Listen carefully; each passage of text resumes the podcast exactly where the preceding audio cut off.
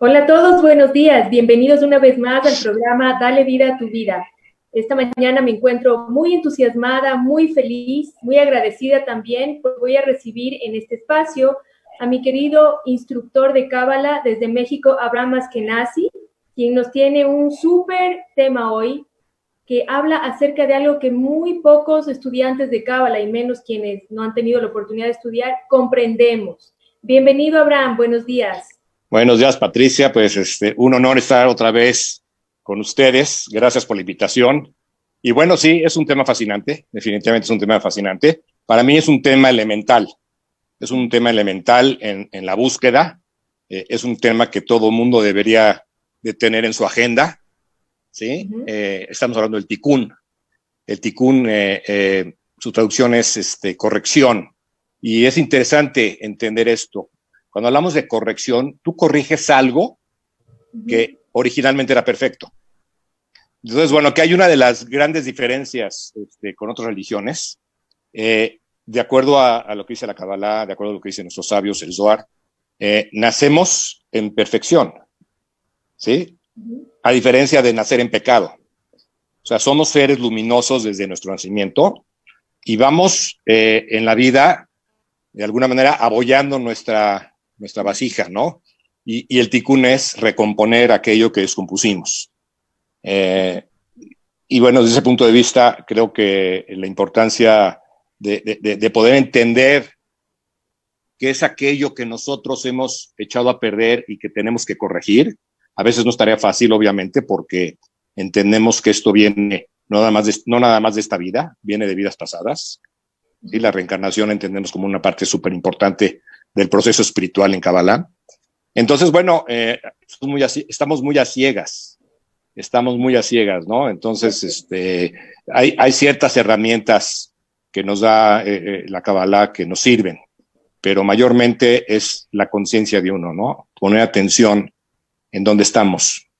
Sabes que eh, antes de estudiar Kabbalah, yo estuve paseando o experimentando por otros caminos espirituales y una de las cosas que a mí más me sedujo, como hablábamos hace unos instantes de la Kabbalah, fue precisamente este concepto de tikkun, porque encuentro que es diferente al karma en el, sentido de que, en el sentido de que no es algo que yo tengo que pagar, es algo que yo tengo la oportunidad de reparar y de, desde un lugar de construcción, de responsabilidad, sin culpa, sin miedo, sin, sin lo que el karma de alguna manera propone. Entonces, te quiero ceder la palabra para que tú nos expliques desde tu mayor conocimiento qué diferencias ves tú entre tikkun y karma.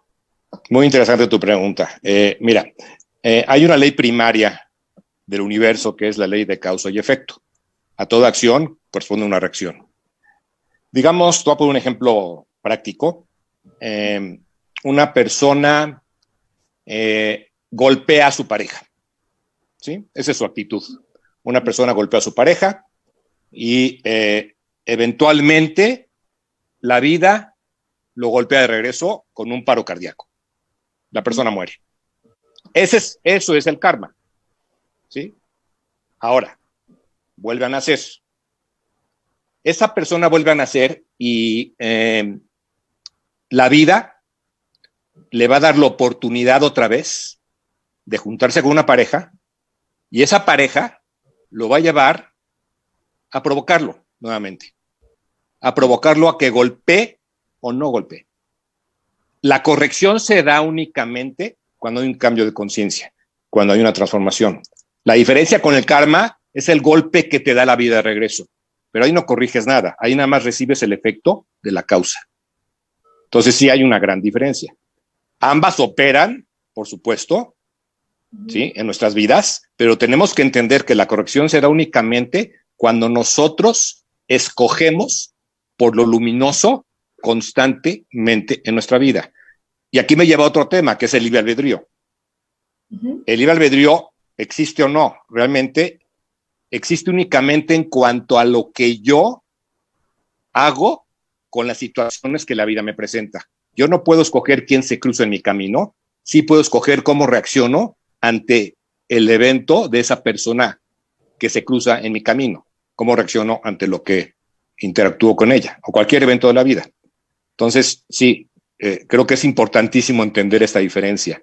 Eh, el karma no es una corrección, es un efecto de una causa. Impresionante la aclaración, porque esa es una pregunta constante que me hacen y sí, es mucho más amplio y mucho más eh, enriquecedor el concepto de Tikkun desde la oportunidad de elegir cómo ser, desde la oportunidad de elegir cómo responder frente a la vida. Y esto también es algo importante. Tú topaste un punto muy, también muy acucioso dentro de la Kabbalah, que es el libre albedrío. Cómo el libre albedrío funciona, si en verdad tenemos libre albedrío, qué papel tiene nuestro masal, nuestra carta astrológica, que en verdad tengo la capacidad de elegir algo y hacer esta corrección a la cual llamamos tikkun. Sí, mira, hablas tú del masal, que es toda la parte astrológica, ¿no? Y entendemos en Kabbalah que, por supuesto, que estamos influenciados por los astros, ¿sí? Y lo vemos muy claramente, porque eh, si, somos eh, observadores y conocemos el perfil de carácter de cada signo, es impresionante cómo las personas caen abajo de el perfil de carácter de cada signo. No hay escapatoria, ¿cierto o no? Ahora, eh, nos dice la Torah que, nosotros podemos estar por encima de la influencia de los astros. ¿Qué quiere decir esto? Quiere decir que con nuestro libre albedrío, nosotros, a partir del esfuerzo y la transformación, podemos estar por encima de esa influencia astral. ¿Sí? Pero ese es nuestro libre albedrío. Y si no tenemos la conciencia, vamos a ser víctimas, entre comillas, porque no hay víctimas, vamos a, ser víctimas de, la influencia astral que nos va a llevar a una versión no muy luminosa de nosotros. ¿sí? Eh, la astrología cabalista, como tú lo sabes, eh, siempre nos empuja hacia un lugar donde no queremos ir. Y nuestro trabajo es empujar en sentido contrario. Ese es el aspecto de restricción. Y es ahí entonces donde, eh, por supuesto, eh, hacemos parte de nuestro ticún, porque si yo nazco bajo un cierto signo, tiene que ver con mi ticún directamente. ¿sí? Por ejemplo, eh, no es igual el, el, ticún, la corrección de un Piscis que de un Leo o un Aries. ¿sí? El Piscis siempre va a evadir, ¿sí? y a lo mejor el Aries va a enfrentar. Entonces, para el Aries, la restricción es no enfrentar, porque muchas veces puede ser muy agresivo. Y para el Pisces, su ticún, ¿sí? Es, es, enfrentar. ¿sí? Entonces, no es igual, para cada persona es distinto. Entonces, por eso yo creo que es muy importante el estudio. Es muy importante adentrarnos a conocernos profundamente. Y, bueno, eh, comentábamos antes de entrar al aire, ¿sí? hay, hay herramientas importantes eh, una de ellas eh, es esta, que es la astrología, la carta astral. Y la otra, que para mí es este, muy, muy, muy, muy práctica, es la lectura de mano. Eh, que ahí es donde podemos ver Don Sano Soticún de una forma muy, muy clara. yo, como, como sabes, este, Patricia, yo me dedico a leer la mano. es, es, algo que, que, me apasiona y, y sin duda puedes dar eh, un, mapa muy claro eh, para que la gente pueda entender por dónde tiene que empezar su corrección. Bueno, has, dicho algo que yo no sabía que ibas a mencionar, pero ya que lo mencionaste, voy a aprovechar eso y voy a tomarme de ahí para continuar un poquito con la entrevista.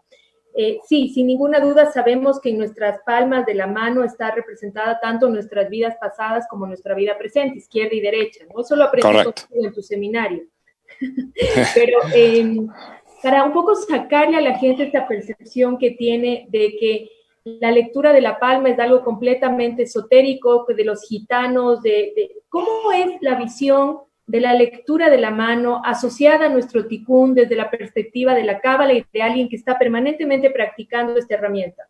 Ok, eh, es una pregunta importante eh, y, sí, vale la pena aquí hacer una aclaración puntual en cuanto a que sí hay muchas corrientes de lectura de mano, ¿sí? hay, hay, tú hablaste de los gitanos, ¿no? Eh, que es, cuando hablamos de lectura de mano siempre nos, nos imaginamos, ¿no? Un gitano leyendo la mano. Hay corrientes chinas, hay corrientes hindús, son diferentes técnicas, la verdad son diferentes técnicas. Eh, Y, la gran diferencia eh, con la lectura cabalista es que en la lectura de la mano no podemos, o no podemos, no, hay futuro, hay potencial nada más. ¿sí? Alguien que te lea la mano o te eche las cartas o qué cosas que están prohibidas en Kabbalah, pero eh, alguien que te diga el futuro te está predestinando, te está quitando tu libre albedrío. ¿Sí? Te está quitando los, los caminos alternos, te está quitando tu posibilidad de transformación. Eh, por eso es muy delicado, muy importante saber con quién te lees. En Kabbalah vemos, ¿qué vemos? Vemos la mano izquierda nos indica cuál es el ticún que vienes a corregir. Y la mano derecha nos dice qué has hecho con ese ticún que vienes a corregir. ¿Por qué? Algo muy interesante, la mano izquierda desde que nacemos se queda igual, no cambia. La mano derecha se transforma a partir de que vamos haciendo elecciones en la vida. Entonces, la, comparación entre una y otra nos permite ver cómo va la persona en, su ticún, cómo va transformándose de acuerdo a lo que vino a corregir. Claro, eso fue lo que entendí en el curso tuyo. Ahora, creo que es importante que quienes nos escuchan, si es que van a participar del curso que se abre el día martes 7 de julio con Abraham Askenazi desde México, para entender acerca de nuestro ticún, no es un curso de lectura de palma de la mano, sino ah. Correcto, qué importante que lo digas. Sino que es un curso para entender en más profundidad el concepto del ticún y con ese conocimiento irnos hacia adentro para observar cómo o qué es lo que venimos a corregir, a restaurar, a reafirmar en nuestra vida, a potenciarlo, a construirlo más que nada, ¿no es cierto? Ahora, mi querido Abraham, cuando una persona nace, se podría entender esta es una pregunta también, que tiene un ticún personal y tiene un ticún de su árbol genealógico? Sí, sí, el ticún se da en, varios eh, marcos, ¿sí? Es el ticún individual.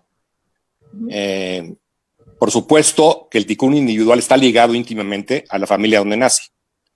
Todas las circunstancias de la familia van a influir directamente con la persona. Entonces, desde antes de nacer, nosotros escogemos qué familia es la adecuada para nuestro desarrollo y transformación. Eh, y esto pareciera eh, que es complejo porque influyen muchísimas variables. Sin embargo, tenemos que entender que la computadora cósmica del creador es mucho más sofisticada de todo lo que podríamos nosotros entender o pensar.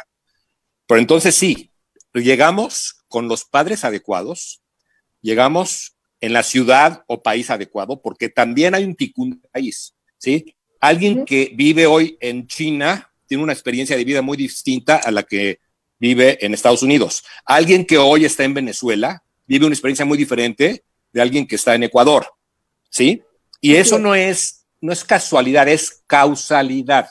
Desde antes de nacer, el alma eh, sabe del potencial, otra vez hablamos de potenciales, no de futuro, del país o del lugar o de la familia o de la comunidad donde va a nacer y de ahí parte. Claro, hay aspectos externos que pueden ir cambiando y eso cambia a la mejor eh, el plan divino de la corrección de la persona. Entonces, constantemente nos estamos reinventando. ¿sí? es como un GPS. ¿sí? Tú pones tu, tu, GPS, ¿no? Y te das la vuelta equivocada. ¿Qué te dice el GPS? Recalculando. Recalculando. Y nosotros tenemos el libre albedrío y de repente una persona nace y tenía que hacer tal situación y, decide cambiar de, lugar de país o decide abandonar a la pareja X. Tenemos el bien de hacerlo. ¿sí? Entonces, arriba, en, nuestros guías, que realmente nuestros guías somos nosotros mismos en nuestra parte elevada, que es, el, que es nuestro yejida, vamos eh, recalculando la ruta. Entonces decimos, ahora ya no vive en México, ahora vive en Miami. Ahora hay estas circunstancias. ¿Cómo reacomodamos el ticún de esta persona con respecto a la nueva circunstancia de vida. Y entonces no es estático, todo es dinámico. Todo es dinámico. Eso para esto es muy importante. Es, algo muy revelador, porque no es que mi ticún es esto y punto, sino que se va moviendo, se va adaptando. Increíble, me encanta eso me encanta eso porque soy una persona muy abierta a los cambios. Entonces, si me dices cambio, digo, vamos. No, claro. Además, eh, eh, eh, tenemos que, que, para crecer hay que cambiar, ¿no? La transformación tiene que ser la única constante. Muchas veces nos salimos de nuestro propio script que, que, teníamos antes de nacer, ¿sí? Y tenemos esa libertad porque somos seres creadores. Somos co-creadores. ¿sí? Entonces vamos creando nuevos escenarios y, sobre ese escenario seguimos corrigiendo. Y, y, de una cosa, realmente la corrección se tiene que dar en cuanto a mi reacción ante las situaciones que la vida me, va presentando y, el refinamiento de mis midot, que son mis emociones, ¿sí? Y eso se puede dar en cualquier marco. La vida nos va poniendo las situaciones adecuadas. Si ya no tengo a X persona en mi marco que me provoca ciertas emociones, la vida donde esté me va a mandar a alguien similar. Alguien que me va a provocar las mismas este, eh, reacciones. Estímulos, claro. Los Perdón, sí, bien dicho mejor, los estímulos que necesitamos para corregir. Claro. Entonces, sí, es muy dinámico todo el tema de, del ticún. ¿Sí? Ahora, em, se dice también, Abraham, que los niños, los hijos que nosotros tenemos, desde cuando nacen hasta los 12 años las mujeres y los 13 años los varones, todo lo que ellos experimentan y que nos provocan en nosotros reacciones también, es solamente ticún de los padres. ¿Es así o he entendido algo mal a lo largo? No, sí es así, pero no es absolutamente así. ¿Por qué?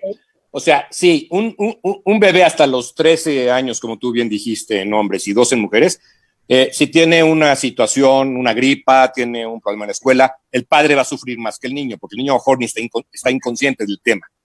¿Sí? Eh, en ese aspecto sí es correcto, pero bueno, aquí la pregunta es, ¿qué pasa con un bebé que nace con una enfermedad? ¿Sí?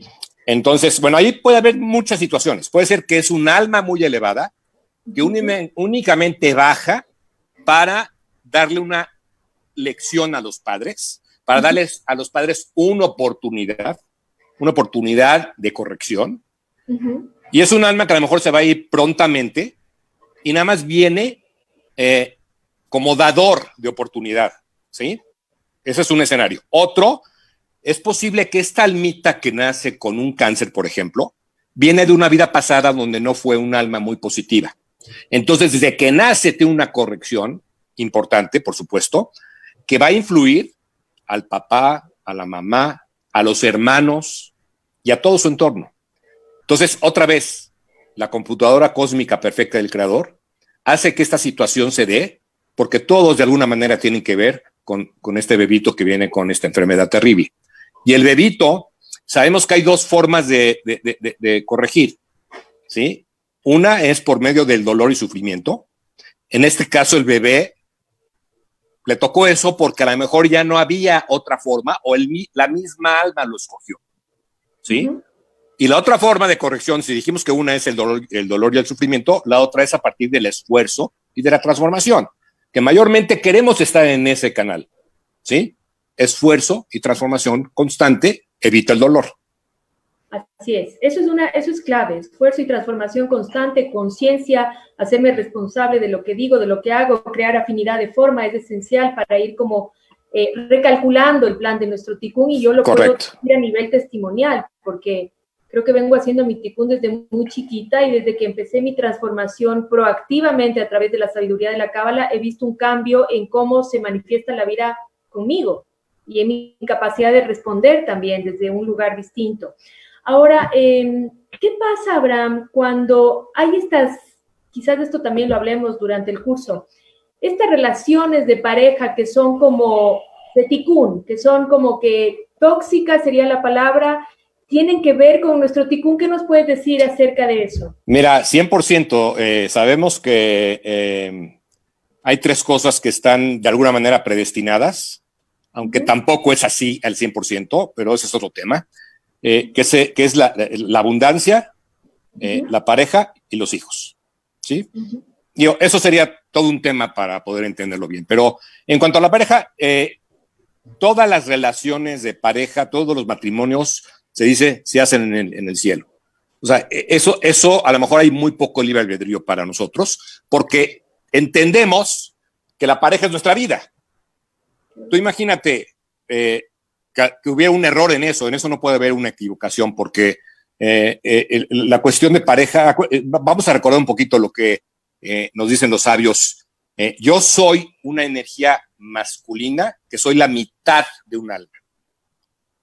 Mi pareja es una energía femenina, que es la mitad de un alma. Al juntarnos, creamos un todo.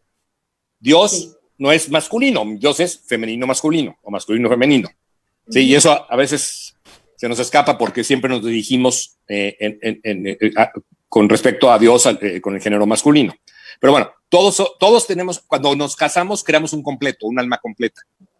El día del matrimonio, esas dos almas se, se entretejen y se juntan y se vuelven una. Entonces, fíjate, fíjate, hay una cosa. Cuando alguien está de novio y tiene una relación maravillosa y luego cambia dramáticamente cuando se casa, es porque las almas cuando no están unidas tienen la oportunidad de jalar cada quien para su lado, porque todavía no están tejidas. Cuando viene la unión sagrada, las almas se entretejen y entonces ya no hay tanto juego entre ellas en cuanto a que si una va para allá, ya desgarra a la otra. Tienen que empezar a tomar decisiones en, en unísono. Entonces, por supuesto que la pareja que llega a nuestras vidas es parte elemental de nuestro ticún. Y claro, no quiere decir esto, tú dijiste, ¿qué pasa con esas parejas tóxicas? Bueno, se vuelven tóxicas si no hacemos el trabajo. Se vuelven tóxicas si no hacemos el trabajo. Realmente esa es una señal clara de dónde estamos en nuestro camino a la corrección. ¿Sí? Qué increíble. Y, qué pasa con personas que, por ejemplo, no encuentran nunca pareja, que son eh, solteras, que nacieron para ser solteras? ¿Es su ticún ser soltera o es también un trabajo interno? Eh, de acuerdo a la Kabbalah, el hombre siempre tiene que casarse. Su ticún no lo puede cumplir, y aquí voy a decir algo que le va a encantar a las mujeres. El hombre no puede cumplir su corrección si no tiene una mujer a su lado, porque la mujer es esta conciencia eh, más elevada que la del hombre, y lo vemos claramente en el mundo, eh, que va, parte de la corrección de la mujer, parte de su misión, digamos, es corregir a su hombre. ¿Sí? Y vemos cantidad de ejemplos, ¿no? De, hombres exitosos que, que, que, tienen una mujer muy luminosa a su lado, ¿sí? La mujer, por otro lado, no tiene obligación de casarse, puede cumplir su ticún sin necesidad de contraer matrimonio. Entonces sí hay una gran diferencia en ese aspecto. Y, y bueno, eh, no sé si te pasa a ti, pero eh, cuando yo tengo mis clases de Kabbalah, mayormente hay mujeres en las clases. Completamente. ¿Verdad? ¿Y eso qué quiere decir? Que están en otro chip, están buscando la transformación, están buscando el conocimiento de una forma más acelerada que el hombre. Sí, y esto no quiere decir que el hombre no se pueda, o sea, el hombre cuando se conecta se ilumina también, ¿verdad? Pero le cuesta más trabajo esta parte. El hombre es, este, de alguna manera, eh, eh, tiene este perfil más terrenal, menos emocional. La mujer es mucho más emocional y entonces conecta mucho más fácil tengo la sensación también de que somos más determinadas en algunas cosas, como que sabemos lo que queremos y vamos hacia eso, y el hombre como que le cuesta un poco entender sí, no, y como comprometerse, ¿no? Bueno, es lo que tú dices del hombre, yo diría eso de las mujeres. ¿Así? ¿Ah, Pero sí pasa. La verdad es que el hombre comprende poco a las mujeres y a lo mejor las mujeres comprenden poco al hombre. ¿sí? Y tenemos que entender que somos energías complementarias. ¿Sí? Tenemos que entender que yo necesito de esa parte femenina que yo a veces no comprendo bien, y la mujer necesita esta parte masculina que la aterrice un poquito. ¿Sí? Entonces, e, e, es, es, como a completar el, el rompecabezas eh, energético del ser humano. Muy bien. Ahora, vámonos un poquito más amplio, porque lo lindo del concepto de Tikkun también es que va del individuo a la familia, a la pareja, al país, a la humanidad entera. Entonces, vámonos un poquito a lo macro. Nuestros países de Latinoamérica tienen este ticún de la corrupción. tenemos, los gobernantes que nos merecemos, ya lo sabemos, pero... así es, así es, lo acabas de decir. Mira, eh, sí es un tema complejo y recurrente, y te diría que no es Latinoamérica nada más. Uno cree que los países de primer mundo no tienen este problema, y sí lo tienen. ¿Por qué? Porque la esencia del hombre que no está trabajado es el deseo de recibir para sí mismo. Y los servidores públicos, ¿sí? No hacen justicia a, esa palabra, servidores públicos, son servidores de sí mismos, desgraciadamente. Y el nivel de conciencia de la gente que está en el poder es bastante bajo hoy en día en el planeta, en el planeta. Y esto tiene que ver con la falta de manejo de la gran energía que es el poder y la fama. Que dice el Zohar es de los ticunes más difíciles, más complejos. Ahora, habla, contestando más directamente a tu pregunta, 100% nacimos en Latinoamérica porque es lo que nos toca vivir. ¿Qué podemos hacer nosotros? Esta sería la pregunta clave. ¿Qué podemos hacer nosotros? Tú no puedes cambiar la forma en que actúa tu gobierno. Es muy complicado, ¿verdad? Porque estamos en un nivel donde no hay esta capacidad de, influencia. Nuestro gobierno cambia a partir de mi cambio interno. ¿Sí? La masa crítica de conciencia de gente que está volcada hacia adentro, tratando de hacer un cambio en su forma de relacionarse con el mundo, siendo, obviamente, como hemos dicho, toda la parte de emocional, eh, pero eh, siendo estas personas que no dejamos una oportunidad de compartir sin, sin aprovecharla. ¿sí? Una oportunidad de ser honestos, una oportunidad de ser nuestra mejor versión constantemente. Eso va creando una energía que va permeando y va eventualmente a cambiar a sus dirigentes. Ahora, en realidad, ¿qué nos dice esta eh, escena de hoy que vemos en Latinoamérica, donde tú lo describes como eh, países completamente con, dirigentes corruptos? Quiere decir que todavía no, eh, esta es una señal clara que no estamos todavía haciendo un buen trabajo, o somos pocos los que están haciendo un buen trabajo. y por eso es muy importante, Patricia, la difusión del conocimiento es muy importante como labor primordial de todos los que estamos en este camino, tratar de que este conocimiento llegue a todos los rincones de nuestro país. Y, bueno, tú que eres una persona de medios, qué maravilla que, que estés haciendo lo que estás haciendo. Y, todos tendríamos que apostar por utilizar hoy los medios electrónicos, que son maravillosos, todos estos medios digitales, para llegar a más personas. Porque entre más personas entiendan esos conceptos y, los adopten y, de verdad los hagan suyos y actúen en consecuencia, vamos a tener gobiernos mucho más luminosos. Y, déjame a completar esta idea que creo que es importante. Desgraciadamente nos pasa que vemos mucha gente que lleva años en Kabbalah o años en el sufismo o años en el budismo o cualquier corriente eh, transformadora. Y, y el estudio se acumula únicamente ahí y, no pasa a ser esta actividad eh, real en su vida, ¿sí? Y, por eso otra vez yo te digo, la invitación a todos los que estamos en estos, en, estos, en este camino, de, de, aplicar realmente el conocimiento, porque si no nos quedamos realmente muy, muy cortos. Y te lo digo porque lo vemos, desgraciadamente lo vemos, gente que piensa que por saber ya está, no, por saber tienes una responsabilidad mayor contigo mismo, ¿sí? Y con el prójimo. Es algo que yo hago mucho énfasis. Acabas de, decir algo que yo repito y repito mucho, que no sirve de nada saber de memoria las clases, las porciones, las herramientas, si es que no estoy transformándome y compartiendo más.